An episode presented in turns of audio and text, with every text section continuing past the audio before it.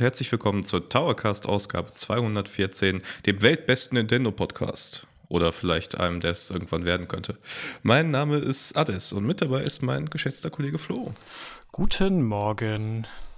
Ja, guten Morgen ist das richtige Stichwort. Äh, der Größenwahn war jetzt auch dem der Tatsache geschuldet, dass ich meinen ersten Kaffee noch nicht auf habe. wir sind wieder, wir sind wieder äh, in aller Früh aufgestanden heute, um euch ein einzigartiges Podcast-Erlebnis zu bieten. Ähm, was aber besonders schön ist, weil wir reden heute wieder über ein Retro-Thema und eins, das sich sehr, sehr anbietet anlässlich einer aktuellen Neuveröffentlichung. Aber Flo, bevor wir über unser Thema reden, was hast du zuletzt gezockt?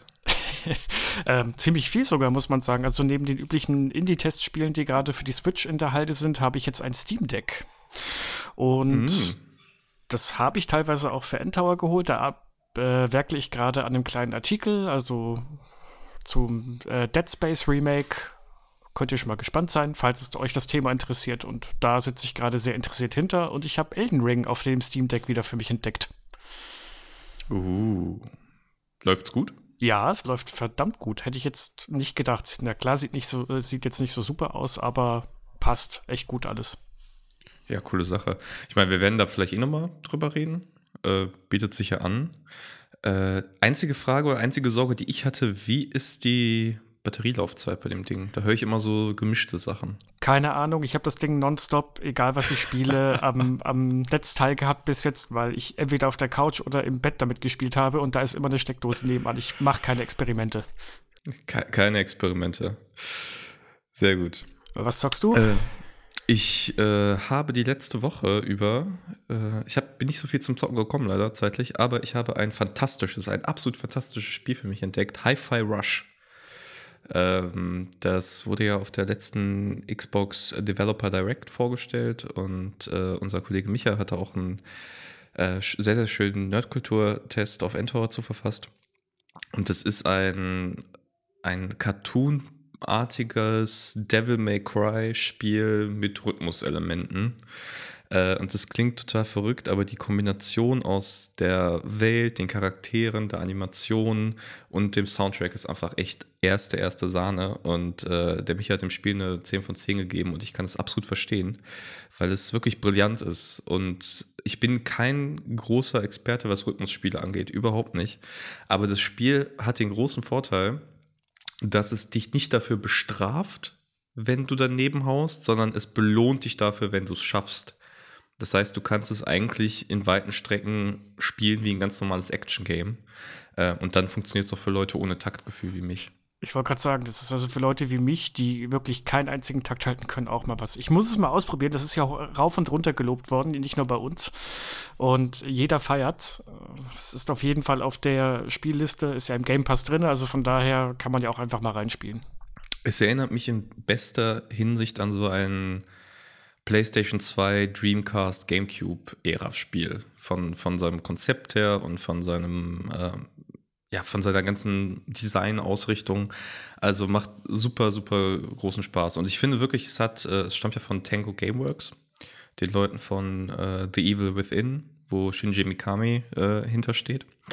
Ähm, und es ist wirklich faszinierend, A, wie die ihren Stil so komplett umgeworfen haben und wie viel Herzblut da in dieses Projekt auch reingeflossen ist. Also ich glaube, es ist wirklich so ein, so ein Liebeskind von, von den Leuten, die da arbeiten. Das merkt man dem Spiel einfach an. Also die Qualität ist wirklich top-notch. Das ist, ich meine, darf das ja nie so miteinander vergleichen, aber die Animation und alles, das ist wirklich schon Nintendo-Niveau, muss man echt sagen. Aber apropos hier Liebeserklärung lieb, äh, und richtig gutes Spiel etc., das ist auch unser Titel, den wir heute besprechen. Denn der ist ja auch ein Allzeitklassiker, der, wenn man fragt, was hast du so auf dem Nintendo 64 gespielt oder welche guten Spiele gab es auf dem N64, dann kommt meistens immer GoldenEye 007. Und zwar der Shooter, der das Konsolen-Shooter-Genre revolutioniert hat, beziehungsweise überhaupt eingeführt hat, höre ich öfters mal. Ja, äh, ich wollte auch gerade sagen, ich hatte auch eine Überleitung mit solch. Ich wollte dich fragen, ob du deinen Martini geschüttelt oder gerührt magst. Weder noch, weder noch. weder noch. Ich hasse Martini. Oh Gott, dann müssen wir ja abbrechen. Nee, da hast du natürlich völlig recht. Ähm, und die ist ja jetzt schön oder es ist eine schöne Überraschung gewesen, dass es jetzt doch dann mal endlich rausgekommen ist Ende Januar. Es wurde ja angekündigt letztes Jahr im Rahmen einer Nintendo Direct, dass GoldenEye 007 zurückkehren soll für Nintendo Switch Online und dann auch für den Xbox Game Pass. Ähm, warum diese beiden Konsolen? Das hat ein bisschen was mit der Geschichte des Entwicklerstudios dahinter zu tun und wie das sich dann in, von den Lizenzen her verteilt hat nach der äh, nach dem Ende der N64-Ära, aber da werden wir dann im Einzelnen drauf eingehen. Äh, Flo, hast du GoldenEye damals gespielt? So ich, live und in Farbe? Live und in Farbe, ja. Und zwar, ich hatte ja den großen Vorteil, ich habe in meiner Kindheit ja in der Schweiz gelebt. Und ähm, dort da kommen wir später nochmal drauf zu, aber dort konnte man GoldenEye ganz normal im Handel kaufen. Das ging in Deutschland ab einem gewissen Zeitpunkt ja nicht mehr. Und ähm, ich hatte das und äh, habe das wirklich begeistert gespielt gehabt. Hatte ja auch damals schon PC, kannte also Shooter äh, vom PC her und dass es auf der Konsole so wirklich gut funktioniert hat und gut umgesetzt wurde, war schon echt cool damals. Und wir haben das teilweise mit äh, Freunden rauf und runter gespielt, äh, den Multiplayer. Und ja, ich habe da echt wohlige Erinnerungen dran. Und es hat mich damals auch so ein bisschen zu den James Bond-Filmen geführt, weil als ich GoldenEye dann gespielt habe, wollte ich auch mal den Film sehen. Das hatte mich vorhin irgendwie nie so richtig interessiert oder ich hatte die gar nicht auf der Reihe. Und dann habe ich mir das erste Mal ähm, einen James Bond-Film angeschaut. Ja, ich bin ja äh, glücklicherweise, wollte ich gerade sagen, nicht in der Schweiz aufgewachsen, aber da wäre es vielleicht vom Vorteil gewesen. Äh, ich habe tatsächlich GoldenEye nicht spielen können, aus genau den Gründen, die du jetzt erwähnt hast, äh, mit der Indizierung und so, dass es dann ab einem gewissen Zeitpunkt in Deutschland auch schwer zu bekommen war. Ähm, wir dürfen aber mittlerweile weiter wieder komplett frei darüber reden. Ich glaube, es ist schon letztes Jahr vom Index geflogen. 21 schon, 21 schon, Oktober 21. Naja, das hat ja damals noch die Gerüchteküche so ein bisschen befeuert zu der Frage, da, da muss doch irgendwas passieren, weil tatsächlich Nintendo oder ein Nintendo-Partner die Aufhebung der Indizierung beauftragt hat.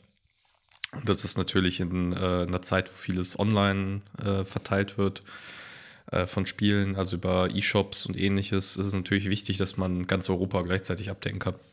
Insofern war das, äh, war das absehbar. Ja, wir reden über ein Spiel von 1997 äh, für das Nintendo 64. Der Film GoldenEye stammt aber aus dem Jahr 1995 und es ist der erste der Pierce Brosnan James Bond Filme. Also die James Bond Lizenz oder die Marke ist ja relativ alt. Äh, davor mit Größen wie Sean Connery in den 60ern noch äh, umgesetzt. Dann gab es eine sehr lange Pause, was auch mit dieser ganzen Neustrukturierung der Bond-Marke zu tun hatte. Äh, und dann eben Mitte der 90er das ja, Reboot, könnte man vielleicht sagen, mit Pierce Brosnan in der Hauptrolle. Und äh, da es die ersten Bond-Filme waren, die ich überhaupt geguckt habe, habe ich bis heute auch eine gewisse Nostalgie äh, für, für, insbesondere für GoldenEye, aber auch für den äh, Film danach, die sich ja auch alle um so ähnliche Themen drehen. Ähm, ja, wie fandst du den Film denn? Ähm, ich fand den damals als Kind total toll und naja, hat ja alles Action geladen, äh, spannend bis zum geht nicht mehr, ein in Anführungszeichen Twist, den keiner erwartet hätte. Ich meine, heutzutage denkst du ja, Mensch, überhaupt nicht überraschend, aber ich, fand den, ich fand den echt toll, der hat mir gut gefallen. So jetzt heute, der Retro-Perspektive, ja, ist halt ein Actionfilm seiner Zeit. Und ein typischer Bond-Film. Äh, ja, das ist ein äh, ganz guter Punkt. Und der greift halt auch diese ganzen Themen auf. Ähm, ich meine, es ist vielleicht heute wieder aktueller mit äh, der Gegnerschaft der Westen gegen Russland und dann da natürlich ähm, noch verbunden mit so einer Terrororganisation, die da im Hintergrund steht und dann erst später im Verlauf, wie du richtig sagst, klärt sich dann auf, wer dafür verantwortlich ist und äh, ja, ich fand ihn auch äh, ziemlich cool, muss ich zugeben. Also die Action war ganz cool inszeniert und äh, überhaupt dieses, ich finde so Ende der 90er, in den frühen 2000ern, diese Phase, das hatte äh, das Agentengenre auch einen, einen Peak irgendwie. Da war auch Jason, sehr, sehr da war Jason Bourne und so auch noch gerade am Kommen, ne? Genau, diese ganzen Sachen und dann ähm, auch sowas wie 24 müsste dann auch so kurz danach dann, also jetzt nicht in den 90ern, aber dann so, wie gesagt, frühe 2000er bis 2010 hinein. Da war doch ganz viel, was so dann in diese Richtung umgesetzt wurde. Irgendwie war das gerade sehr up-to-date zu dem Zeitpunkt. Und heute hörst du fast gar nichts mehr davon. Nee. Also außer dem Bond, außer dem Bond-Film halt. Ja, wobei ich zugeben muss, ich habe die Daniel Craig-Filme nie geguckt. Nicht, äh, nichts gegen Daniel Craig, ich kann das nicht beurteilen. Ich finde es auch nicht schlimm, dass James Bond mal blond ist. Das war ja auch mal damals so ein Thema. Aber äh, das war irgendwie, ich, bis jetzt bin ich noch nicht dazu gekommen. Muss ich vielleicht mal nachholen. Ja, hab ich mal, es geht mir aber genauso. Äh, wird mir immer gesagt, ich soll es mir anschauen. Skyfall habe ich mal im Fernsehen geguckt, als ich bei meiner Familie war. Da lief der irgendwie im Hintergrund. Also, aber ansonsten auch bis jetzt noch nicht mal einmal gesehen. Hab aber auch nicht das Bedürfnis. Von daher ne, widmen wir uns GoldenEye dem Spiel. Widmen wir uns GoldenEye dem Spiel. Ich hatte gerade schon gesagt, der Film GoldenEye kam 1995 raus. Das Spiel GoldenEye allerdings erst 1997. Das ist schon ein bisschen ungewöhnlich, weil äh, die Logik von Lizenzen und Lizenzspielen ist ja eigentlich, dass man ein Produkt haben möchte parallel zum Filmstart oder sehr kurz danach. Ne? Dann hast du äh, Cross-Media-Promotion, würde man das wahrscheinlich neudeutsch nennen. Du hast den Film, der in den Kinos läuft und dann entsprechend großflächig beworben wird. Und wenn du dann in die, in die Elektronikabteilung gehst, hast du im Idealfall noch ein Spiel, also zum dem, dem äh, damaligen Zeitpunkt natürlich noch komplett Retail, das im Regal steht und das du hier rausnehmen kannst, dann kannst, oh, das ist vielleicht genau wie der Film oder ich freue mich auf den Film, dann kann ich das Produkt mitnehmen. Äh, Pustekuchen im Fall von GoldenEye. Erst zwei Jahre später kommt das Spiel. Tatsächlich gar nicht mehr so weit weg vom Nachfolgefilm von GoldenEye dann. Äh, und wurde entwickelt von Rare. Rare Rareware müssten die ja damals noch gehießen haben, aber Rare, das britische Entwickler Rareware, ja genau, der Genau, Rareware. Äh, das britische Entwicklerstudio, das bekannt ist unter anderem für Plattformer wie Donkey Kong und Banjo-Kazooie und das in den 90er Jahren ein sehr, sehr enger Partner von Nintendo war und sehr auch tatsächlich als eines der externen Partnerstudios mit Nintendo-Marken arbeiten durfte. Und das ist das zweite Kuriosum. Ausgerechnet Nintendo hat sich damals die Rechte an der Bond-Lizenz gesichert, um ein Spiel für das Nintendo 64 zu machen. Aber hättest du, also war das nicht ursprünglich sogar ein Super Nintendo-Titel? Mal, mal so kurz reingeworfen, wir nehmen schon mal vorweg, aber das sollte ja eigentlich kein Nintendo 64-Spiel sein, oder? Ja, genau. Es gab Überlegungen, ähm, das Spiel oder ein GoldenEye-Spiel im Sinne dieser 2D-Pixel-Brawler zu machen. Also es gibt super viele Super Nintendo-Spiele, auch Lizenzumsetzungen, die sind einfach 2D-Action-Jump'n'Runs oder Action-Beat'em-Ups oder sowas. Ähm, Batman Returns wäre so ein Klassiker. Hätte ich, jetzt das ich ja mal hätte ich jetzt spontan auch gesagt. Genau, das ist ein sehr schöner Pixel-Brawler, ein Spiel, das ich super gern habe, äh, von Konami das nimmt einfach die Lizenz und erzählt dann anhand der Lizenz die Geschichte nach mit so Action-Sequenzen, die in 2D stattfinden. Es gab tatsächlich Überlegungen, das äh, auch fürs, äh, für GoldenEye zu machen, dann halt mit, wahrscheinlich mit Schießelementen oder so, wie sie das umgesetzt hätten, weiß ich nicht. Ähm, dann kam aber intern wohl auf, dass ähm, das Nintendo 64 in den Startlöchern steht. Nintendo war ja schon ein bisschen spät dran im Vergleich zur PlayStation.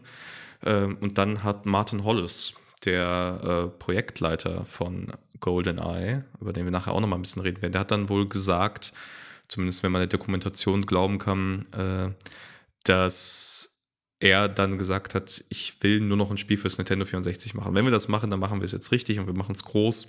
Und das hat auch die Verzögerung äh, mit verursacht, weil das Nintendo 64 ja erst 96 auf den Markt kam und dann entsprechend natürlich auch noch Entwicklungszeit notwendig war. Ja. Also alles ein bisschen anders als sonst. Du musst, man muss sich das mal geben. Ähm, dann entscheiden sie sich, ein Spiel für das N64 zu machen, was ja eh schon dann ein ziemlicher Sprung ist von Super Nintendo auf N64. Und dann machen sie einen Shooter auf einer Konsole. Und das ist ja eigentlich eher, der Shooter ist ja eigentlich eher auf dem PC zu Hause. Ähm, der, der Standard für Shooter war damals Doom, das Anfang der 90er erschienen ist. Und das war so die Formel. Man hat sich an Doom orientiert und alles andere musste so sein. Und jetzt kommt dann plötzlich GoldenEye ähm, als Konsolenshooter ohne Maus und Tastatur, dass man mit einem Controller spielen soll. Und das hat sogar funktioniert. Das ist ja das, das ist ja das Absurde, in Anführungszeichen. Es hat funktioniert und das sogar sehr, sehr gut. Es lief einwandfrei. Ja, das ist, wie du schon sagst, also man kann ja ich glaube, Puristen würden sagen, man kann Shooter heute immer nur noch auf PC spielen. Aber äh, tatsächlich war es ja so in den, in den 90ern bis zu dem Zeitpunkt, dass man gesagt hat, ja, Shooter spielst halt auf dem PC. Du hast da die Maussteuerung, damit kannst du das, ähm, kannst du zielen und du kannst dich dann eben mit WASD bewegen. Insofern war die ganze Steuerung und die Entwicklung des Genres eigentlich darauf ausgelegt, dass man irgendwie mit so zwei Eingabegeräten parallel spielt. Ähm, GoldenEye kommt jetzt um die Ecke und wirft das tatsächlich ziemlich um, weil man das erste Mal so richtig einen hochwertig produzierten Shooter auf der Konsole hat und es hat ihnen geholfen, das Nintendo 64 hatte ja einen äh, Analogstick. Das war eine große Innovation der Konsole, dass man, also diesen Dreizack-Controller kennt ihr mit Sicherheit alle. Und du konntest ja dann quasi ähm, mit der linken Hand auf die, äh, auf die mittlere Zacke äh, dich positionieren und dann konntest du den Analogstick mit links steuern. Und das hat natürlich sehr geholfen bei der Steuerung des Spiels. Und das Coole war an dem Controller ja auch noch, dass du hinten die Z-Taste hattest, wie, die wie so eine Pistole auch angeordnet war. Das heißt, äh, es war, ich glaube schon, dass in der Konzeption des, des Controllers mal angelegt war, sowas in der Art zu machen, vielleicht. Ähm, dass es dann natürlich ausgerechnet ein Lizenzspiel zu einem Bond-Film wird, das dann diesen großen Erfolg hat. Damit haben sie wahrscheinlich nicht gerechnet. Nee, nicht wirklich. Aber das hat funktioniert und zwar sehr gut. Und GoldenEye hat sowieso einiges ziemlich anders gemacht als der Genre-Standard damals. Also wir können da vielleicht ein bisschen näher drauf eingehen, wie das Spiel so funktioniert. Und ich würde es tatsächlich in zwei Bereiche unterteilen. Das macht hier nämlich wirklich Sinn. Einmal ein Singleplayer, wie macht die, erzählt das Spiel seine Geschichte und wie ist es so aufgebaut? Und dann etwas, was wahrscheinlich auch für die damalige Zeit auf dem N64 eine relatives, ja, Novum nicht, aber ein großer Erfolgsgarant war, der Multiplayer-Modi. Ähm, ja. Ja, also die Singleplayer-Kampagne besteht aus insgesamt 18 Leveln und die grob die Geschichte des Films nacherzählen. Ich würde sogar so weit gehen und sagen, sie erweitern den Film ein bisschen, denn sie erzählen auch so kleine Handlungsstränge neben der eigentlichen Handlung. Also äh, zum Beispiel, wie man das erste Mal ähm, hier mit einem Doppelagenten sich in einem Statuenpark in Russland trifft und dergleichen. Also sie nehmen so die, das, was im Film bekannt ist, erweitern es aber und führen es ein bisschen weiter aus. Es gibt noch einen Nebenplot um den geklauten Helikopter, mit dem man äh, verfolgt, mit dessen Hilfe man rausfindet, dass es einen Verräter im MI6, dem Geheimdienst, des Brit dem britischen Geheimdienst gibt. Und ähm, im Endeffekt ist es aber die Geschichte von 007 GoldenEye mit ein bisschen mehr. Ja, also das ist vielleicht ein ganz guter Zeitpunkt, nochmal äh, einen Schritt zurück zu machen. Du hast jetzt schon so Sachen wie MI6 ähm, erwähnt. Ähm, also James Bond an sich erstmal ist ein, ja, eine Geheimagentenfigur von Ian Fleming, müsste es sein. Ja. Ähm, einem britischen Autor. Und äh, besagter 007 ist äh, Mitglied von MI6, dem britischen Geheimdienst der ja auch militärisch aktiv ist, also Inlands- und Auslandsgeheimdienst macht, Gefahrenabwehr.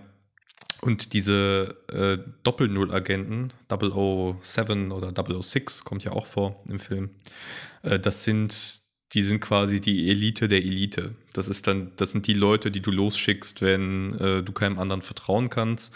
Und äh, der Begriff Doppelagent führt ja auch daher, dass die sich ganz oft dann eine andere Identität anlegen, um dann innerhalb von anderen äh, Geheimdiensten dann wiederum selber Spionage zu betreiben. Und James Bond gilt eben als so der beste oder herausragendste dieser äh, Doppel-Null-Agenten. Und das ganze Spiel dreht sich dann wie der Film um eine Verschwörung, die ihre Anfänge nimmt in einem ja, in einer geheimen russischen Waffenfabrik oder einer geheimen russischen Chemiefabrik, in der Giftgas hergestellt wird in einem Staudamm. Das ist so das erste berühmte Level von GoldenEye, dass man diesen Staudamm infiltrieren muss, in dem ein russischer General, ähm, so wird das zumindest geframed, ohne Wissen der Regierung tatsächlich auch, ähm, da diese Kampfstoffe lagert. Und äh, die kompletten ersten drei Level drehen sich darum, dass man diese Filiale, diese Filiale, sage ich schon, die Zentrale infiltrieren muss in der das entsprechend gelagert ist. Wir können vielleicht ein bisschen über das erste Level reden, weil ich finde, das erste Level von GoldenEye macht sehr, sehr schön klar, was man eigentlich machen muss in diesem Spiel.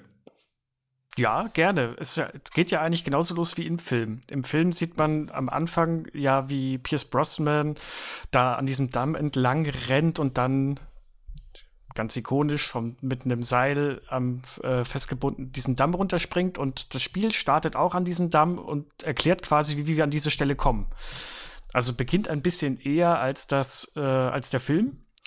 Und das, was man da machen muss, das ist ja auch so ein Novum, das hängt ein bisschen davon ab, welchen Schwierigkeitsgrad wir wählen.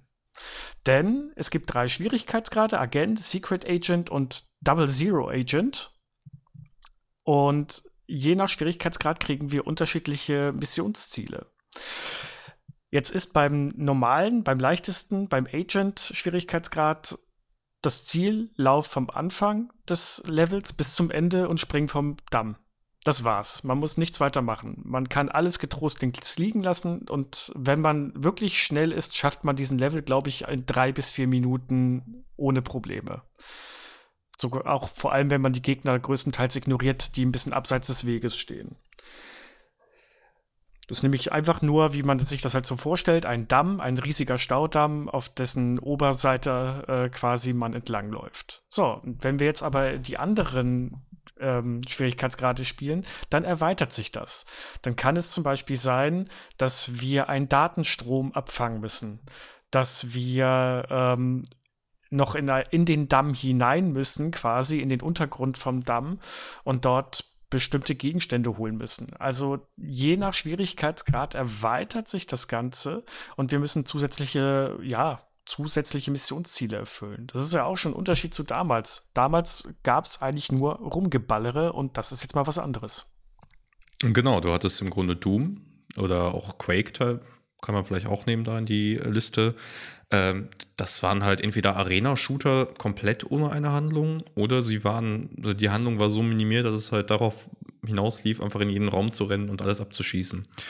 Äh, GoldenEye ist explizit ein Agentenshooter. Und das ist mir jetzt auch beim erneuten Spielen aufgefallen. Das Spiel nimmt seine Prämisse, nämlich einen Agenten zu spielen, extrem ernst. Ähm, das merkst du als erstes an diesen Missionen. Das heißt, du kriegst äh, vor jeder, das ist auch sehr schön gemacht, finde ich, ähm, du kriegst vor jeder Mission wie so eine Missionsakte. Auch im Grunde im Stil der alten Filme, wo dann draufsteht, ja hier, also da ist so ein kleiner Dialog mit, äh, mit M und Miss Moneypenny da rekonstruiert. Und da werden dann deine Missionsziele erwähnt. Hey, hier äh, versuch das und das zu schaffen, versuch das und das zu schaffen, äh, schalte die Alarmlage, Alarmanlagen aus. Und ganz viele der Missionsziele zielen tatsächlich auch darauf ab, keinen Schaden anzurichten. Wenn man zum Beispiel im dritten Level äh, müsste das sein, dann diese äh, geheime Forschungsanlage infiltriert, da sind Wissenschaftler untergebracht. Und da geht es da zum Beispiel explizit darum, die nicht zu treffen. Wie ein Agent halt. Du sollst das äh, Problem lösen, aber mit möglichst wenig Gewalt und möglichst wenig Aufmerksamkeit. Ähm, und natürlich auch das Wissen der, der Forscher und die Forscher selber nicht gefährden. Und äh, wenn du dann startest auf diesem Damm, ist die erste Waffe, die du bekommst, dieser ikonische, äh, der, die ikonische Pistole mit dem Schalldämpfer, die auch tatsächlich schallgedämpft ist. Du kannst das hören. Die macht nur so ein leichtes Zip-Zip. Und das war für mich immer so die Bond-Waffe. Ja. Weil das natürlich die Geheimhaltung auch gewährleistet. Du kriegst dann auch sehr schnell eine AK-47 und eine, eine äh, Sniper und sowas. Und dann wird es alles ein bisschen relativiert. Aber eigentlich so die, der ganze Startpunkt des Levels hat für mich auch so einen Geheimcharakter, dass du eigentlich im Idealfall darauf achten musst, wie bewegen sich die Leute und die dann sehr schnell ausschalten musst um eben diese Geheimhaltung zu gewährleisten. Das merkst du aber auch, Entschuldigung, wenn ich kurz dazwischen grätsche, aber das merkst du auch spielerisch, weil du kannst Gegner ähm, mit einem Schuss, mit, vor allem mit einem Kopfschuss, kannst du die mit der äh, schallgedämpften Pistole ausschalten und es kriegt dann keiner mit. Wenn du jetzt allerdings mit einer anderen Waffe, wie zum Beispiel mit dieser AK-47 durch die Gegend ballerst, dann fängt das Spiel auf einmal an, dir teilweise Gegnerhorden, also Horden ist vielleicht übertrieben, aber wirklich große Gruppen an Gegnern entgegenzuschleudern. Das heißt, es macht auch spielerisch deutlich Sinn, wenn man äh, heimlich vorgeht. Ganz genau. Und es gibt ja, also nicht in jedem Level, aber in sehr, sehr vielen der Leveln gibt es auch einfach Alarmanlagen, die ausgelöst werden können. Und du siehst das auch wirklich, wenn dich Gegner sehen, ähm, je nachdem, auf welchem Schwierigkeitsgrad du dich befindest, ähm, rennen die dann zu diesen Alarmanlagen und lösen die aus, was dann einfach Verstärkung ruft. Und das ist so cool gemacht, finde ich. Das ist wirklich exakt eigentlich wie in so einem Agentenfilm. Ein Agent versucht nicht besonders viele Leute auszuschalten, er versucht an sein Ziel zu kommen. Das können beispielsweise im ersten Level, äh, hast du erwähnt, das kann, besteht erstens dann äh, darin, auf den höheren Schwierigkeitsgraden die Alarmanlage auszuschalten, also die entsprechenden Schalter zu zerstören und zu finden. Ähm, und das zweite ist dann eben, wie du richtig sagst, Daten zu klauen für MI6. Und dafür musst du erstmal in deinem Inventar einen äh, entsprechenden ich weiß, einen Decoder auswählen und an einer bestimmten Stelle im Level platzieren, um überhaupt den Funkverkehr der, der, des russischen Geheimdienstes oder des russischen Militärs auslesen zu können. Das heißt, du kannst nicht einfach dahin gehen, sondern du musst vorher im Level dir überlegen, okay, wo ist jetzt dieser Computer, äh, an dem ich das platzieren muss und was muss ich dann darauf basierend später im Level machen. Und das ist super cool gemacht. Das ist wirklich hochwertig gemacht und das kann man auch heute noch sehr gut spielen, finde ich. Also kann man, ja, aber damals wie heute ist das äh, auch teilweise sehr tricky, denn du hast du gerade schon gesagt, wir wählen diesen Decoder im Inventar aus und müssen den dann quasi auf, an die Stelle werfen. Das wird wie ein Wurfgeschoss behandelt. Und wenn man sich jetzt denkt, ah, da ist die Konsole, die ich abfangen muss, und man wirft das Ding drauf, aber das war sie nicht, dann ist der Level vorbei. Dann kannst du den Level nicht mehr abschließen, weil du dieses Ding weggeworfen hast und du kannst auch nicht mehr aufheben. Das heißt, dann musst du den Level auf entweder wiederholen oder du musst ihn beenden und dann kriegst du ein, äh, die, das Missionsziel ist fehlgeschlagen. Denn anders als heutige moderne Spiele hat man keinen Pfeil, der oder der am oberen Rand uns zeigt, wo was ist. Nein, wir müssen wirklich alles sehr genau rausfinden.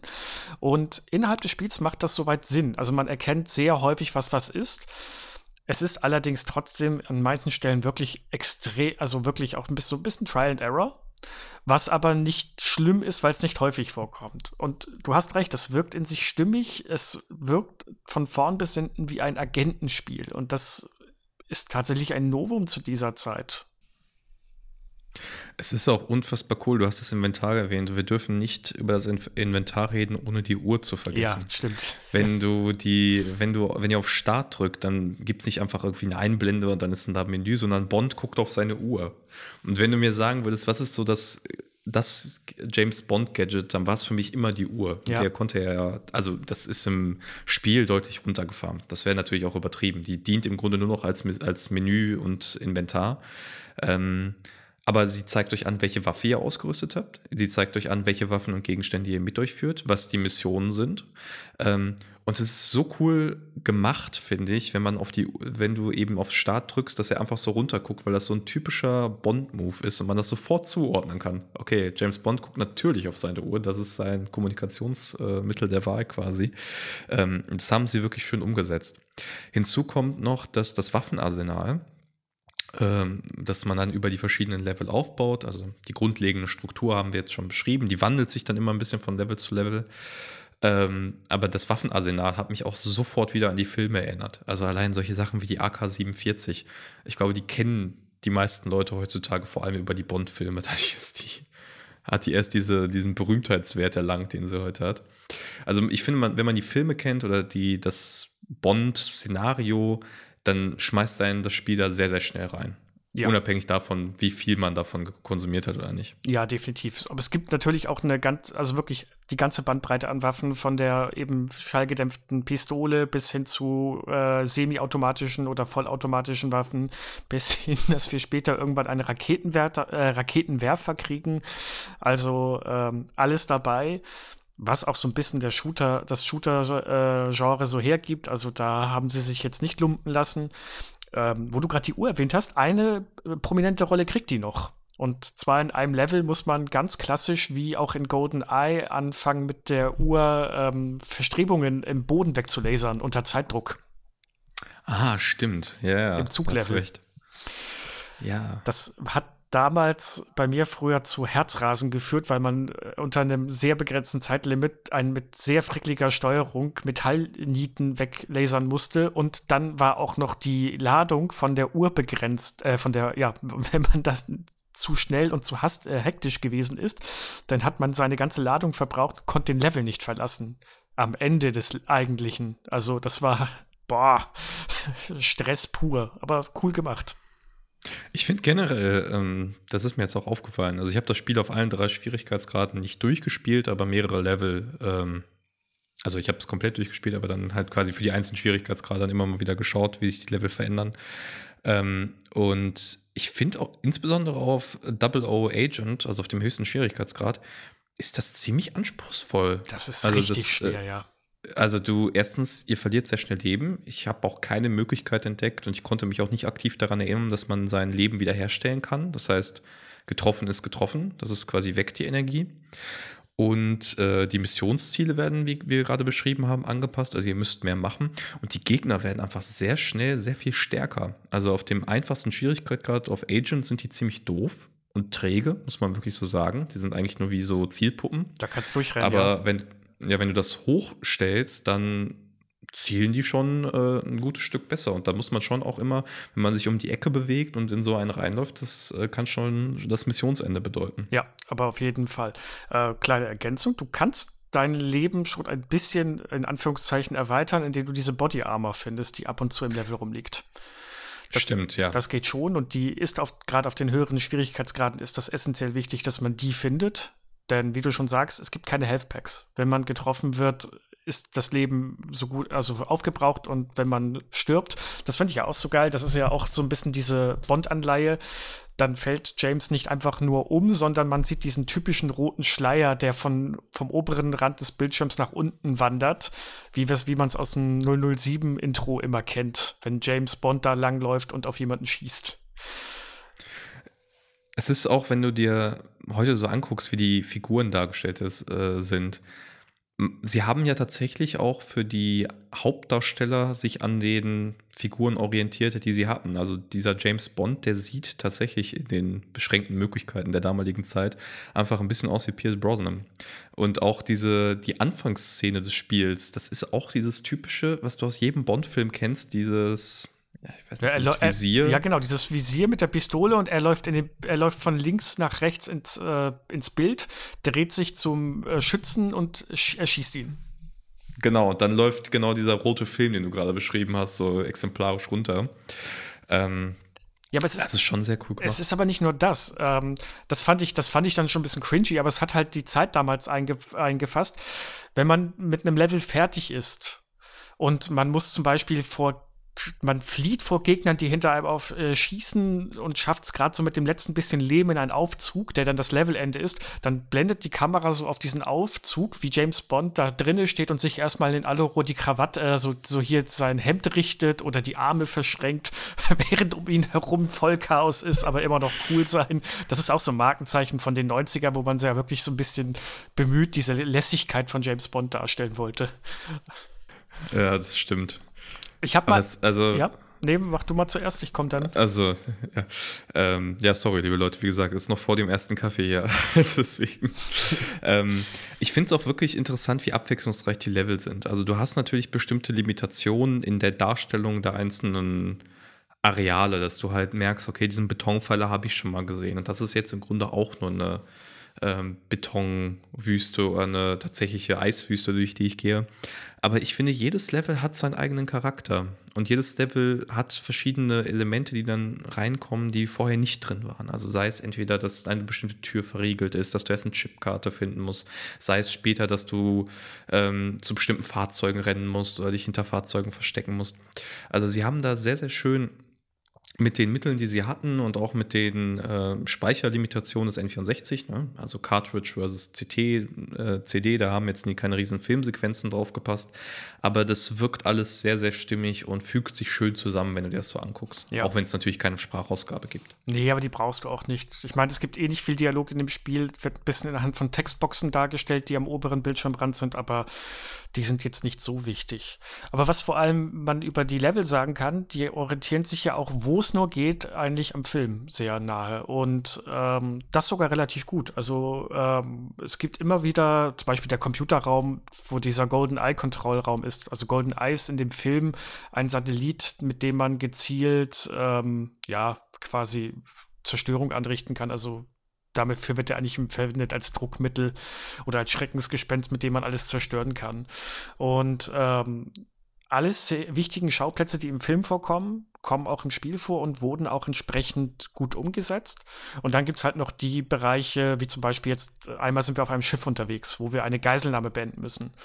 Wo wir in den höheren Schwierigkeitsgraden auch echt aufpassen müssen, dass wir die Geiseln nicht erschießen oder dass wir die ähm, quasi die Terroristen, die auf diesem Schiff sind, schnell genug ausschalten, damit sie nicht die Geiseln umbringen. Das sind so diese, ähm, ja, quasi diese Level fernab von der eigentlichen Filmhandlung. Und die Level sind fast alle gut gelungen. Und jetzt frage ich dich mal, Adis, hast du ein Level, das dich, in den, das dich zur Weißglut getrieben hat? Also mir fällt jetzt gerade aktiv keins ein. Echt nicht? nee, auf, welch, auf, welches Level willst du hinaus? Ich, ich, möchte auf die Archive hinaus, wo du erst gefangen bist.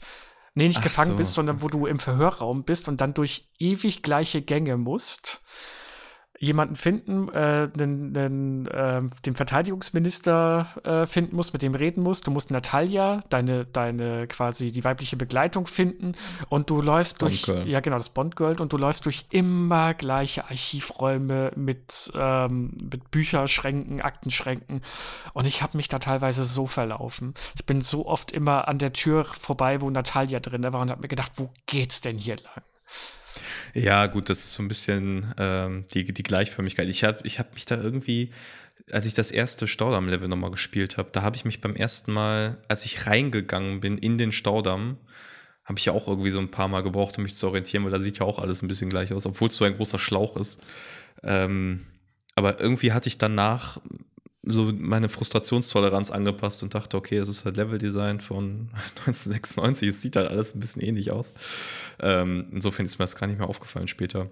Und was, Aber ja, das ist ein bisschen nervig. Was ich auch ein bisschen, äh, ich glaube, den haben sie reingetan, weil ha, es ist ein, es ist ein Bond-Spiel und im Film ist, kommt, ist es auch eine etwas prominentere Szene, die, der Panzerlevel. Also man fährt einmal, insgesamt zweimal im Spiel kann man mit einem Panzer fahren. Einmal im dritten Level, wenn man auf der Flugbahn ist. Da kann man mit dem Panzer fahren. Und dann gibt es ein Level, in dem man wirklich von Anfang bis Ende mit dem Panzer durchfahren muss. Und den fand ich anstrengend.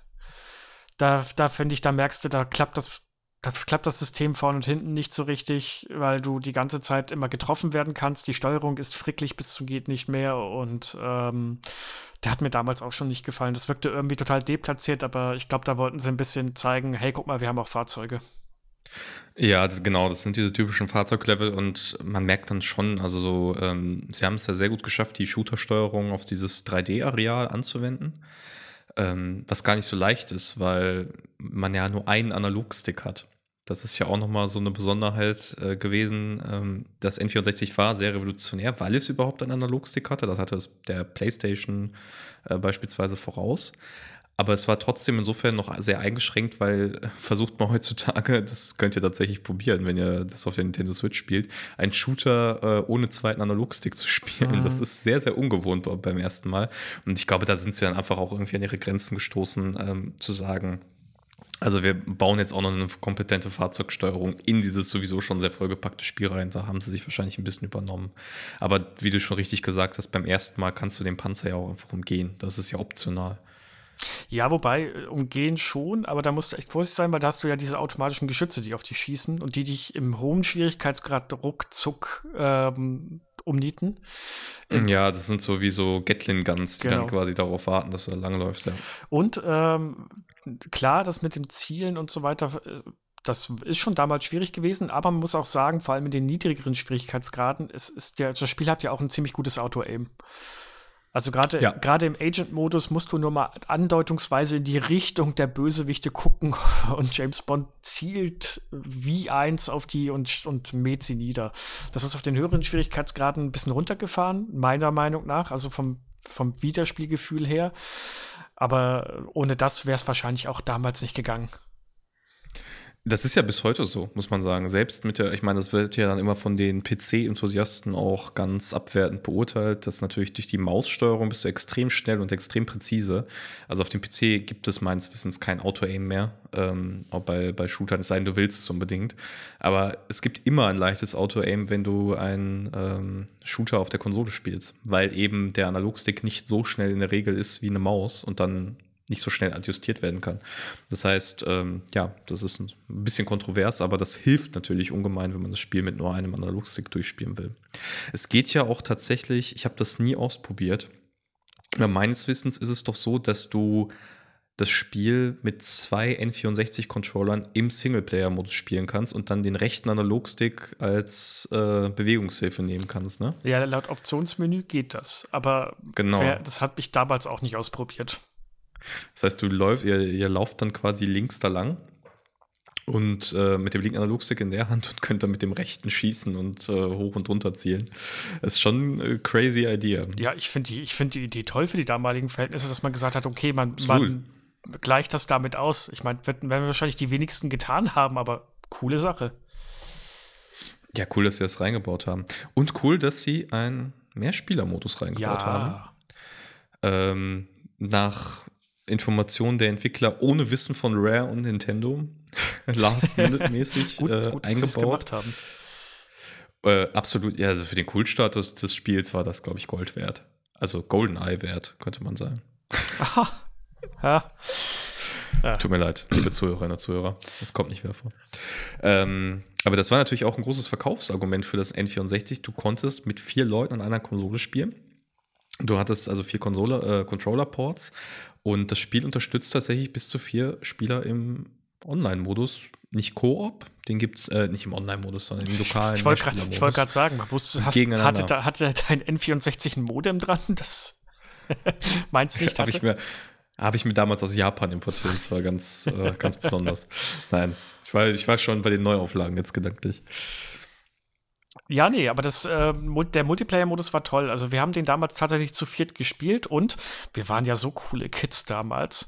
Wir haben einen VHS-Rekorder an das N64 angeschlossen und haben unsere Matches aufgenommen. Mhm. Ja, also heute Nach, ich bin froh, dass ich die nicht mehr habe, aber wir fanden das damals richtig toll, dass wir dann unsere Matches auf Video nochmal angeschaut haben. Äh, ich glaube, meine Eltern waren da nicht so begeistert, weil ich dann irgendwann auch mal eine Videokassette überspielt hatte, die nicht zum Überspielen gedacht war. Floßtaufe weg. Zerstört durch Goldeneye. Und jetzt hier sehen wir gerade, wie er seine ersten Schritte und da erschießt er seinen besten Kumpel. Nee, der, also der Multiplayer ist wirklich damals schon mhm. toll gewesen und auch, ja, wir haben es jetzt ja in, im Rahmen der Neuauflage auch noch mal gespielt. Mhm. Und ich muss ja sagen, du hast es echt nicht drauf, ne? Also erst die Nintendo Switch Neuauflage hat das Problem, dass sie keine angepasste Steuerung für die Nintendo Switch hat. Das heißt, und du hast ja dann diesen Hack gemacht, irgendwie deine Joy-Con zu invertieren und umzudrehen und dann hattest du eine halbwegs vernünftige Steuerung und ich hatte da keine Lust drauf und da bin ich einfach so durch die Level gerannt. Und selbst mit dem großen Handicap ist es dann doch drei, in zwei von drei Runden relativ knapp gewesen. Also Tja. Ich relativiere das, ich relativiere das auf Schärfste, das mit dem ich hab's nicht drauf.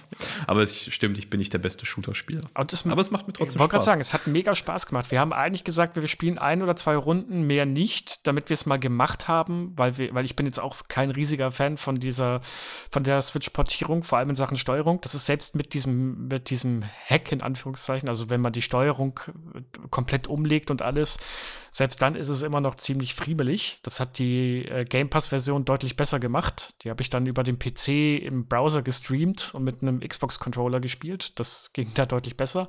Aber äh, nach zwei Runden haben wir dann noch ein paar weitere hinten rangehängt. Also es macht bis heute immer noch Spaß und hat Suchtfaktor. Absolut. Also wir haben es jetzt nur auf normal gespielt. Es gibt ja insgesamt fünf Modi. Der normale ist einfach Deathmatch. Da legt ihr fest, wie viele Abschüsse man braucht, um zu gewinnen. Ich glaube, das variiert so standardmäßig zwischen 5 und 10. Ne? Ja, ähm, geht, ging, glaube ich, noch mehr. Und Zeit, ein Zeitlimit kann man halt auch machen. Genau, das wäre so der erste Modus. Dann gibt es uh, You Only Live Twice. Also das ist ganz nett. Außer mit normal sind ja auch alle nach äh, Bond-Filmen benannt. Äh, logischerweise, da habt ihr zwei Leben. Äh, bevor ihr dann äh, das zeitliche segnet, bevor das Spiel beendet ist. Äh, the Living Daylights, das ist so eine Art Capture the Flag Modus. Da muss man eine, ja, muss ein Spieler eine Flagge finden, die im Level versteckt ist, bevor die anderen ihn finden. Äh, the Man with the Golden Gun ähnlich. Äh, wobei die dann den zusätzlichen Effekt hat, dass die, glaube ich, One-Shots auslöst. Ja. Ähm, das heißt, da könnt ihr dann sehr schnell eure Gegner beiseite räumen und äh, die Lizenz zum Töten, License to Kill. Ähm, das ist ein genereller One-Hit-Modus. Also das ist dann einmal getroffen und das Spiel ist vorbei. Ähm, wir haben es jetzt nur auf normal gespielt.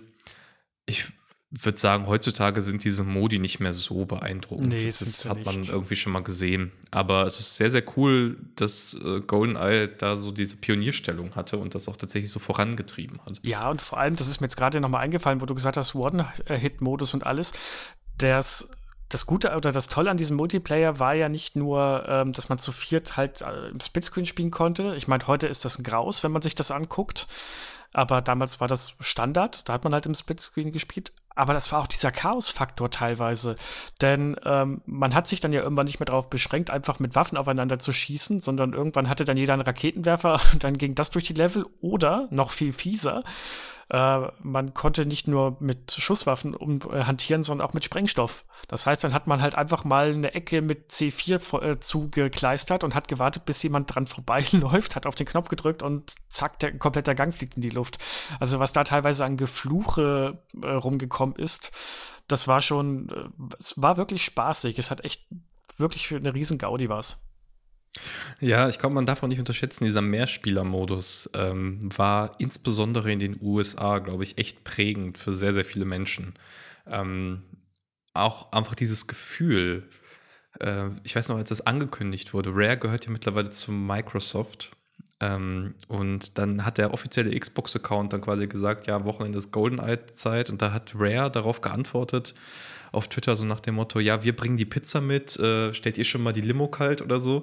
Und das war, ist es, glaube ich, ne? Dieses mit zu viert oder zu dritt oder mit wie vielen Leuten man auch hatte, eben so im, im Zimmer zu hocken, sich eine Pizza zu bestellen, ähm, süßen Scheiß in sich reinzuballern, überzuckerte Getränke und dann da zu sitzen und einfach die ganze Zeit äh, sich abzuballern auf dem Bildschirm. Das ist einfach cool. Und das ist einfach, glaube ich, für viele Leute so eine einmalige Lebensphase gewesen. Es gibt ja manchmal Spiele, die brechen in eine Lebensphase rein und passen dann wie die Faust aufs Auge. Und ich denke, für viele hat GoldenEye einfach insbesondere in den USA, wo es ja sehr, sehr beliebt war, äh, genau das erfüllt. Ja, ich, definitiv. Also ich wir waren halt damals relativ jung, das heißt, mit Pizza bestellen war nichts. Aber selbst für uns war das halt toll, weil wir haben damit Nachmittag, ganze Nachmittage gefüllt, bis es dann irgendwann hieß, ja, ich muss nach Hause. Und da hat man nichts anderes gemacht. Tja. Ja, leider dann in Deutschland äh, schwierig dran zu kommen. Ja. Durch die Lizen äh, durch nicht die Lizenzierung, sondern durch die Indizierung. Äh, die Unterhaltungs-Selbstschutzkontrolle oder ich weiß gar nicht, ob es der Vorläufer war zu Das war damals die BPJM, die Bundesbriefstelle Ach, für jugendgefährdende Medien. Genau, BPJM. Und das, genau. das war ein Novum, denn ähm, Nintendo war so weise und hat gesagt, wir bringen GoldenEye gar nicht erst in Deutschland raus. Das wird das wird hier sofort indiziert, das machen wir gar nicht erst. Man musste also aus dem Ausland irgendwie an das Spiel rankommen, also Importhändler oder sonst irgendwas. Und dann wurde das Spiel 1998 trotz allem noch indiziert, obwohl es es niemals in Deutschland gab. Und dann war es auch verboten, über Importhändler oder dergleichen zu kriegen. Nee, gar nicht wahr. Gab es sogar, durftest du ja kaufen. Indiziert heißt ja nicht, dass genau. es ein Verkaufsverbot gab. Aber das Spiel wurde dann extra nochmal indiziert, obwohl es niemals ähm, offiziell in Deutschland erschienen ist. Und das gab es bis zu diesem Zeitpunkt, glaube ich, noch nicht oder nicht häufig. Also es wäre mir jedenfalls nicht geläufig. Äh, nee, das ist ein ziemlich einzigartiger Fall. Vielleicht wusste die Bundesprüfstelle durch, von, von diesem kulturellen Phänomen, ähm, das damit einherging und hat dann proaktiv gehandelt. Ähm, ja, es ist ja ein ewiges Thema. Also selbst bei, ähm, also jetzt neulich bei, ähm, wie heißt denn das Zombie-Spiel? Das ist jetzt Dead Island 2. Ja. Das ja jetzt rauskommt. Selbst da war das nochmal Thema, dass Deutschland ja ein sehr, sehr strenges Prüfrecht hat und dann entsprechend bestimmte Funktionen ausgeschaltet sind. Und ich denke einfach, dieser, dieser Realismus, in Anführungsstrichen, der mit Golden einherging, der war denen vielleicht ein bisschen zu äh, zu heftig. Es ist schon witzig, weil ich glaube, das Spiel hat ja jetzt eine USK-Einstufung. Ich weiß gar nicht, was die ist, aber höher als 12 wird die nicht sein. Nee, auf keinen Fall. Also, das ist ja, das ist ja sehr, sehr gut verarbeitbar. Naja, nach aber, allem, was man aber so weiß. es war halt damals schon. Du, also klar, heute denkst du dir, oh Gott, aber zum Beispiel die Gesichter von den äh, Soldaten und anderen Charakteren, die waren ja vergleichsweise gut äh, modelliert.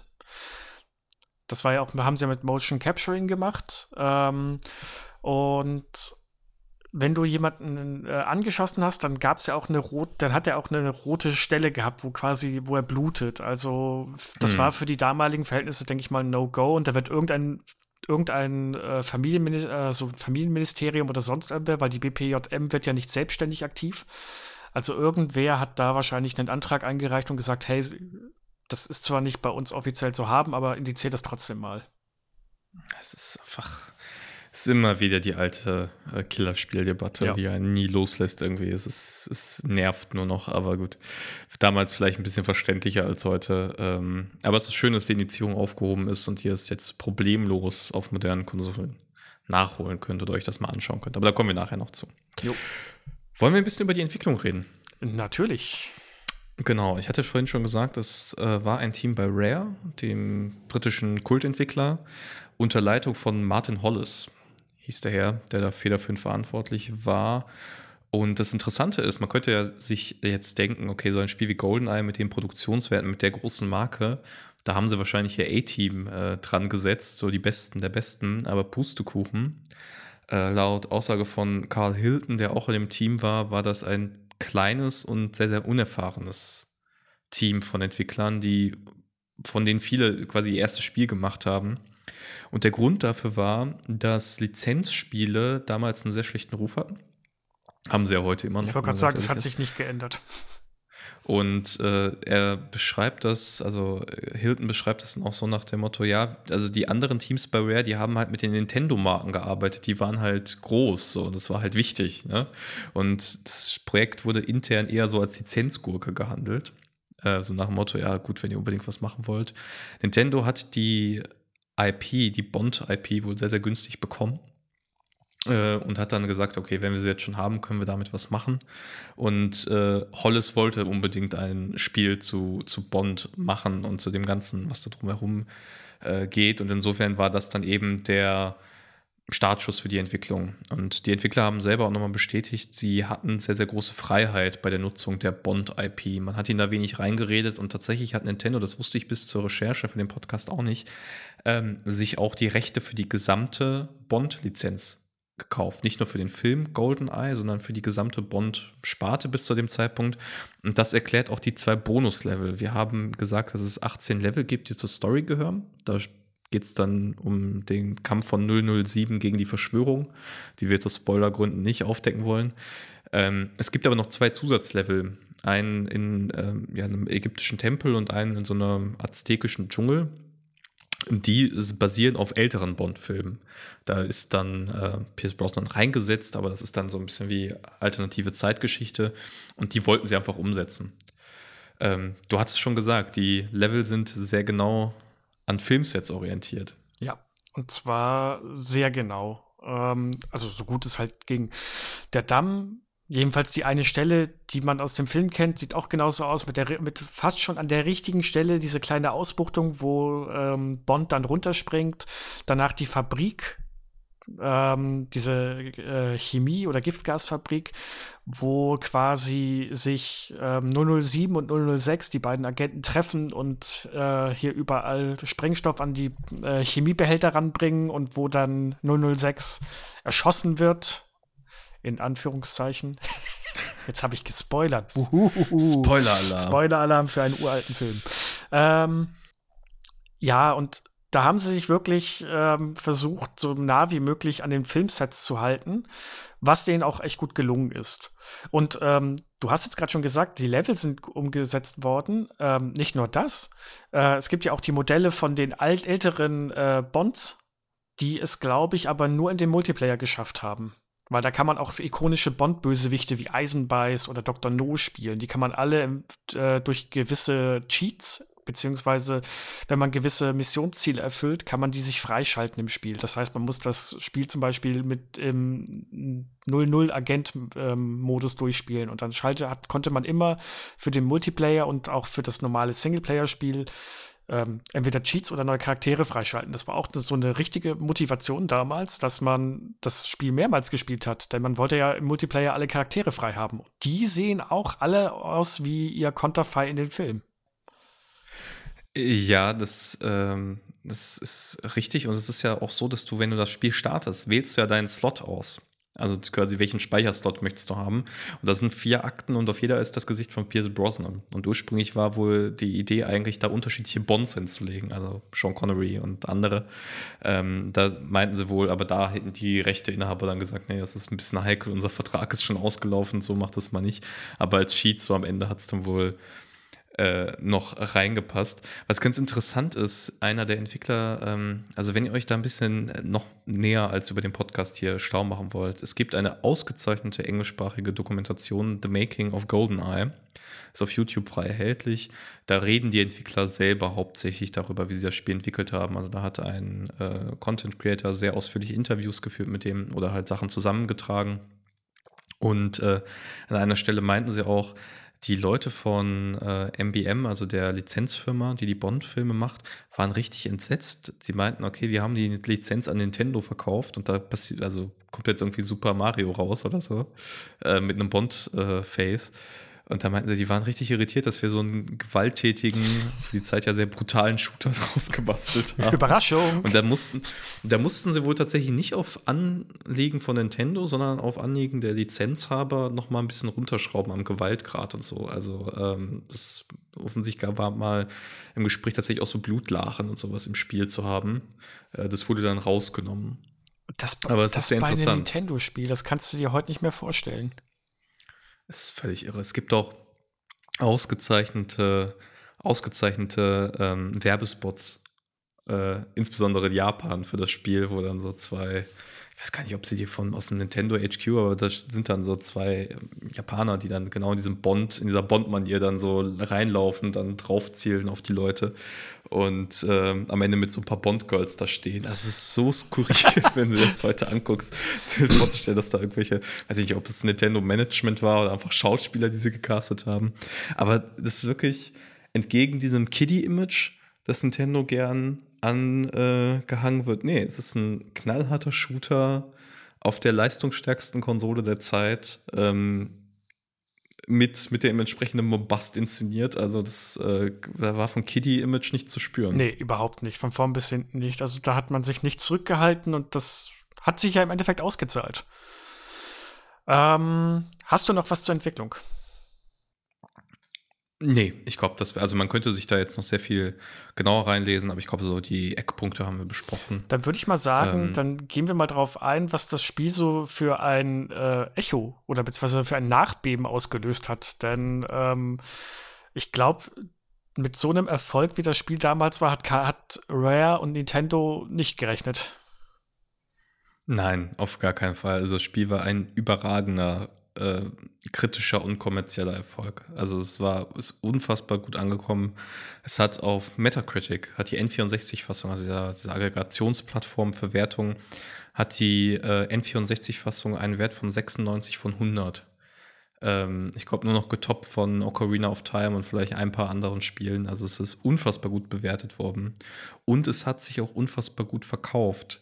Das N64 gilt ja gemeinhin als eher gefloppte Konsole oder als Konsole, die nicht an den Erfolg des Super Nintendo insbesondere rangereicht hat. Es wurden weltweit knapp 33 Millionen äh, Geräte abgesetzt. Auf diesen 33 Millionen hat sich GoldenEye 8 Millionen Mal verkauft. Also ähm, ein Viertel. Ein bisschen, ja, fast ja, ein Viertel. Ne? Ähm, ein Viertel aller Besitzer hatte, der Konsolenbesitzer hat das Spiel gekauft, also 25% Attach Rate, das ist unfassbar viel. Das ist bei einem Switch-Spiel heute halt ein 25 Millionen Seller, ja. wenn du überlegst, die Switch hat 100 Millionen aufwärts. Ja, und es war auch das dritthäufigst verkaufte Spiel für die Konsole. Nach Mario ja. 64 und Mario Kart 64. Also. Das, Herz, was willst du das mehr? Das hat mich auch überrascht. Ja. Das hat mich auch überrascht. Das hat Zelda geschlagen. Das musst du auch erstmal schaffen. Ja, auf jeden Fall. Also, das von der und das von der Lizenzgurke aus, äh, aus vom B-Team, so quasi. Aber das können sie bis heute erzählen. Also da, ich glaube, da können sie sich auf die Schulter klopfen und sagen, hey, das haben wir geschafft. Das muss man erstmal hinkriegen. Auch zu Recht. Es ist wirklich ein wegweisendes Spiel. Ähm, es ist so ein bisschen der Natur der Sache geschuldet, dass es keinen Nachfolger gibt zu GoldenEye. Es gab natürlich noch Bond-Spiele, die dann später allerdings von anderen Firmen äh, entwickelt wurden. Und Rare selber hat dann allerdings das Potenzial erkannt und ein Spiel rausgebracht mit dem Namen Perfect Dark das ebenfalls fürs N64 erschienen ist. Das hatte jetzt den Vorteil, dass es keine Lizenz mehr war. Das heißt, man musste nicht auf andere zurückgreifen, sondern Rare ist der, und heute eben Microsoft, ist der äh, komplette Inhaber der Lizenz und Perfect Dark gilt von allem, was ich so gehört und gelesen habe, auch als das bessere Spiel weil es nochmal viele Mechaniken verfeinert. Ich habe das allerdings selber nie gespielt, muss ich zugeben. Ja, ist echt gut. Also ich habe es damals gespielt und es war nochmal wirklich ein Ticken besser in vielerlei Hinsicht. Man muss aber auch nochmal, ich greife jetzt nochmal kurz auf, das GoldenEye, dass ja noch weitere Bond-Spiele nach GoldenEye kamen. Und von dem, was so der allgemeine Tenor ist und auch wertungstechnisch, ist bis heute kein Bond-Spiel an GoldenEye rangekommen, das danach erschienen ist. Also GoldenEye ist bis heute das bestbewerteste und glaube ich auch in Relation das bestverkaufteste ähm, Bond-Spiel, das es gibt. Das kann ich mir gut vorstellen, ja. Ja, das hat ja dann so ein bisschen ähm, bis zur heutigen Situation, vielleicht mal kurz die Geschichte so zu rekonstruieren. Rare wurde dann ja Anfang der 2000er von Microsoft gekauft. Es gab eine Vertragsklausel, die es Nintendo ermöglicht hätte, Rare zu kaufen. Die haben ja seitdem zu dem Zeitpunkt über sehr, sehr viele Jahre sehr eng zusammengearbeitet. Ähm, Nintendo hat sich allerdings dagegen entschieden, Rare zu kaufen. Ich müsste man jetzt sehr tief in die Firmenlogik äh, reinschauen, um zu wissen, warum. Man muss ja generell sagen, Nintendo kauft nicht so viele Entwickler. Ähm, anders als Microsoft und Sony sind die da ein bisschen vorsichtig und vielleicht haben sie zu dem Zeitpunkt gedacht, ja, das N64 ist finanziell nicht das, was wir uns erhofft haben. Ähm, wir wollen da ein bisschen vorsichtig sein, was ein bisschen zu Lizenzchaos und viele berühmte Nintendo-Produkte ähm, geführt hat und IPs die dann zu Microsoft gewandert sind, also was wie Banjo Kazooie, die die Leute eigentlich mit dem N64 verbinden, die liegen heute bei Microsoft äh, und sind im Rahmen von Rare Replay, für die Xbox erschienen dann, aber nicht für die Switch oder für, für die äh, ja, Wii U damals vielleicht sogar noch. Ähm, und Microsoft hat sich eben von Rare, diesen Kultentwickler, einen Push erhofft für die Xbox, die dann zu dem Zeitpunkt auf den Markt kommen sollte. Ähm, das hat lange Zeit nicht so gut funktioniert. Ja, Mittlerweile aber ist Rare. Aber auch deswegen, weil sie halt nicht ihre richtigen Spiele machen konnten. Ja, genau. Es ist halt ein bisschen die Frage, ich, ist ganz schwer. Ich meine, das Unternehmen ist ja jetzt auch komplett anders. Die Leute, die damals mitgewirkt haben, sind nicht mehr die, die heute da mitwirken. Logischerweise ähm, ist halt die Frage, ob das Team dann auch mal was anderes machen wollte. Die machen auf, also die haben eine Zeit lang sehr viele Kinect-Spiele gemacht für Xbox. Ja. Das war diese gescheiterte Bewegungssteuerung. Ähm, und heute machen sie Sea of Thieves. Das ist ein ja, Piraten-MMO. Games as a Service, Piraten-MMO, das aber nach allem, was ich mitbekommen habe, extrem erfolgreich ja. ist. Also ich also. nicht gespielt, aber es läuft gut. Ist ein, ist ein Dauerläufer. Ja. Es gab vor der Neuveröffentlichung heute, da kannst du ja dann gleich noch mal ein bisschen drüber reden, ähm, ein Remaster, das 2007 rauskommen sollte für Xbox Live Arcade. Das ist eine, ja, im Grunde 1 zu 1 Nachbau von, von GoldenEye, allerdings in einer modernisierten Engine äh, mit schönen, für die damalige Zeit HD-Texturen. Es ist sehr originalgetreu. Ich glaube, es sollte auch diese Funktion haben, auf Knopfdruck zu swappen, quasi zwischen dem Original, was drunter liegt, und dem Remaster. Aber es sieht wirklich schick aus eigentlich für heutige Verhältnisse. Die Veröffentlichung wurde allerdings damals blockiert. Ähm, nach allem, was man so mitbekommen hat, wahrscheinlich von Nintendo selbst die da als rechte Inhaber noch involviert waren, nicht wollten, dass GoldenEye nur auf der Xbox erscheint. Und das hat leider eine sehr, sehr lange, ja, eine sehr, sehr lange Reise, aber sehr langen Weg, wie Phil Spencer es jetzt genannt hat. Äh, verursacht, dieses Spiel endlich mal wieder auf moderne Plattformen zu kriegen, weil du ja verschiedene Lizenzen hast. Also du brauchst die Bond-Lizenzinhaber, du brauchst Microsoft, die das Studio haben, bei dem der Code gehört. Du brauchst Nintendo, die die Rechte an der IP halten. Also es war wohl ein ziemlicher Hickhack, äh, der dann jetzt aber endlich aufgelöst wurde. Leider, leider allerdings nicht mit der Veröffentlichung des Remasters, das denke ich, insgesamt die bessere Art gewesen wäre, das Spiel zu würdigen. Ich verstehe es auch nicht. Die haben das Spiel. also ich glaube nicht, dass die das jetzt irgendwie komplett über Bord geworfen haben und die Dateien oder beziehungsweise das ganze Projekt nicht mehr aufrufbar wäre. Und das wäre eigentlich der Clou schlechthin gewesen. Du hättest das Remaster auf die Switch bringen können, du hättest es auf die Xbox bringen können. Ähm, und da kommen wir jetzt eigentlich auch zum Punkt. Das Spiel ist als Neuauflage sowohl im Xbox Game Pass als auch ähm, im Nintendo Switch Online ähm, Pass mit da drin. Also beim Gott. Wie, wie Erweiterungspaket. Genau, das Erweiterungspaket. Danke. Ich hatte jetzt gerade total den Hänger. Und ja, das ist so mittelmäßig gelaufen. Jedenfalls auf der Nintendo Switch. Ich habe mich mega gefreut, das Spiel zu spielen. Und dann habe ich es gestartet und ich habe erstmal den ersten Level eigentlich fast nicht vernünftig spielen können, weil die Steuerung nicht auf die moderne, auf die modernen Controller-Gegebenheiten angepasst wurden.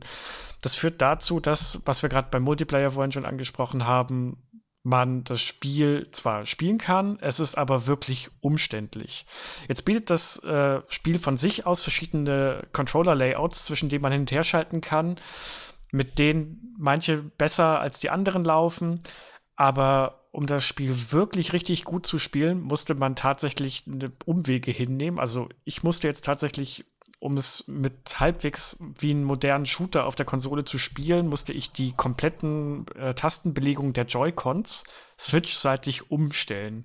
Das heißt, ich habe jetzt extra auf meiner Nintendo Switch ein Controller-Layout, das nur für GoldenEye da ist, wenn ich es mal spielen möchte. Und selbst damit läuft's so lala. Ich konnte es dann spielen, ich konnte es komplett ähm, von, äh, im normalen, im Agent-Modus durchspielen. An die anderen habe ich mich dann nicht auf der Nintendo Switch rangetraut, sondern dafür habe ich dann die Game Pass-Version ausprobiert. Die ist auf moderne Controller zugeschnitten und damit läuft es auch deutlich besser.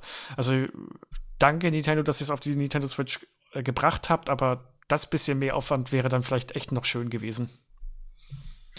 Ja, die haben das eben an unterschiedliche Studios ausgelagert. Ähm, Nintendos Version wurde von einem, was ich mitbekommen habe, von Nintendo of Europe, also Nerd, äh, entwickelt. Und das, das, ist eben das Team, das diese N64-Emulation einfach macht. Ähm, und die haben einfach das Spiel emuliert im Erweiterungspaket. Es gibt ein paar Verbesserungen, wie diesen Vollbildmodus 16 zu 9, der allerdings, glaube ich, schon früher im Spiel angelegt war. Und du hast eben den Online-Multiplayer, der von Nintendo eh zur Verfügung gestellt wird für N64 Spiele. Das heißt, das ist relativ gut gelöst. Aber ja, da hast du eben das Problem mit der Steuerung, dass die einfach nicht zeitgemäß ist. Die Xbox-Version wiederum hat eine moderne Controller-Steuerung. Da kannst du dich einfach mit links bewegen und mit rechts zielen. Äh, spielt sich sehr gut, finde ich. Habe ich jetzt auch bevorzugt. Ähm, hat aber leider den Nachteil, dass du es nicht im Online-Multiplayer spielen kannst das stellt Microsoft für die Spiele von Rare Replay, da ist das jetzt integriert worden in die Collection, nicht zur Verfügung. Ja, und das ist wirklich einfach ein bisschen schade. Ne? Also es gibt dieses Remaster. Ich denke mal, es gab Probleme mit der Umsetzung es, oder es gab Verhandlungen, die dann zusammengebrochen sind. Ähm, zu der Frage, wie soll das ablaufen? Du hättest es ja irgendwie nicht in diese, diese Erweiterungspakete und in Game Pass bringen können. Wahrscheinlich wollte Nintendo auch nicht, dass das Spiel bei Microsoft im Game Pass in Anführungsstrichen umsonst ist und man das auf der Konsole hätte kaufen müssen. Das hat ja irgendwie einen schlechten Eindruck gemacht oder ein schlechtes Bild abgegeben. Ähm, und ich denke mal, dass das alles so Überlegungen sind. Microsoft wäre ja auch für eine Nintendo Switch-Fassung des Remasters der Publisher gewesen. Ja. Das heißt, ähm, da wäre dann nicht mehr Nintendo erschienen in den Credits und so verschiedene andere Sachen. Es ist wirklich schade, dass das Spiel diese Würdigung nicht bekommen hat. Ich hoffe, dass es irgendwann mal passiert. Ich glaube aber persönlich nicht mehr dran. Ja, aber trotzdem, wer mal ein Stück Zeitgeschichte, und das meine ich jetzt wirklich so, auf der Konsole spielen möchte, der kann das jetzt nachholen, entweder im Game Pass, wie gesagt, auch auf dem PC gibt es ja Cloud Streaming. Da kann man auch die Xbox-Titel ähm, auf dem PC spielen. Das funktioniert gut im Browser. Hat mich angenehm überrascht. Oder auf der Nintendo Switch. Dann muss man halt ein bisschen mit der Steuerung rumspielen, aber damit kann man es auch man kann spielen und man kann so mal wieder diesen typischen Zeitgeist nacherleben. Und ich würde es auch jedem ans Herz legen. Das ist ja auch so eine Besonderheit, wahrscheinlich auch aufgrund dieser Lizenz, äh, das, der Lizenzgeschichte im Hintergrund. Das Spiel ist nicht für den PC jetzt veröffentlicht worden. Wahrscheinlich, wenn man sich auf rechtsseitig nicht darauf einigen konnte. Der PC als offene Plattform ist ja auch nochmal ein bisschen anders als die Konsolen, wo die Konsolenbetreiber große Kontrolle ausüben. Ähm, aber ich schließe mich ja an, es ist absolut empfehlenswert. Ja. Und ich würde sagen, auch mit Blick auf die Zeit, dass wenn du nichts mehr hast, ich würde dann langsam zum Ende überleiten. Ich glaube, wir können die Mission abschließen. Wir können die Mission abschließen. Für den Podcast, Adis? Für den Podcast, Flo. In diesem Sinne, oh Gott sei Dank hat das funktioniert. Äh, in diesem Sinne wünsche ich euch, äh, oder beziehungsweise nein, wünsche ich euch nicht, das kommt gleich. Äh, bedanke ich mich, dass ihr bis hierher durchgehalten habt, dass ihr uns zugehört habt. Ich hoffe, es war interessant. Ähm, wir haben beide auch noch mal einiges über das Spiel jetzt in der Recherche gelernt. Und ansonsten, wie immer, freuen wir uns über eine gute Bewerbung bei Spotify, bei iTunes. Äh, hinterlasst uns Kommentare bei YouTube oder auf ntower.de. Äh, empfehlt uns bitte weiter. Und wenn ihr irgendwelche Themenvorschläge oder dergleichen habt, könnt ihr ins Ntower Forum gehen. Da gibt es entsprechende Beiträge, die wir regelmäßig lesen. Dort freuen wir uns auch über Lob, Kritik, Feedback und alles drum und dran. Aber ansonsten wünsche ich euch jetzt noch einen schönen Tag und uns beiden wünsche ich einen schönen restlichen Samstag. Tschüss. Tschüss.